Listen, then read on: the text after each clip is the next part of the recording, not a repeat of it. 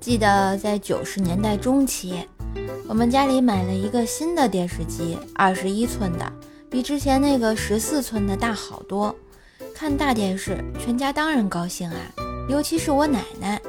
犹记得我奶奶当时看到大电视，就问我爸说：“这回新闻联播里那俩广播员应该能看到全身的吧？”老婆在认识的时候已经怀孕了，她也没有瞒我。我说不介意，我们就结婚了。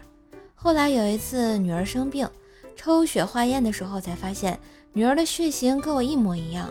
进一步做了 DNA 化验，结果惊为天人的发现，他居然是我亲生孩子，我一下子就懵了呀！让我想想，家里的车库一直空着，于是我就贷款买了一辆玛莎拉蒂。今天晚上下班发现车库门口停了一辆奥迪 A 八，我决定啊，给这家伙一次教训，要不下次他还堵在我车库门口。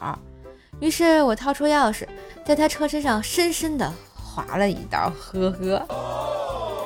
回到家，我刚刚推开门，发现老婆做了一大桌的菜。我问：“哎，今天怎么做这么多菜？吃得完吗？”老婆笑着说：“今天你小舅子买了辆新车到我家来啦，我们要给他庆祝一下，就停在咱家那车库门口啦。你看到没有？” 这。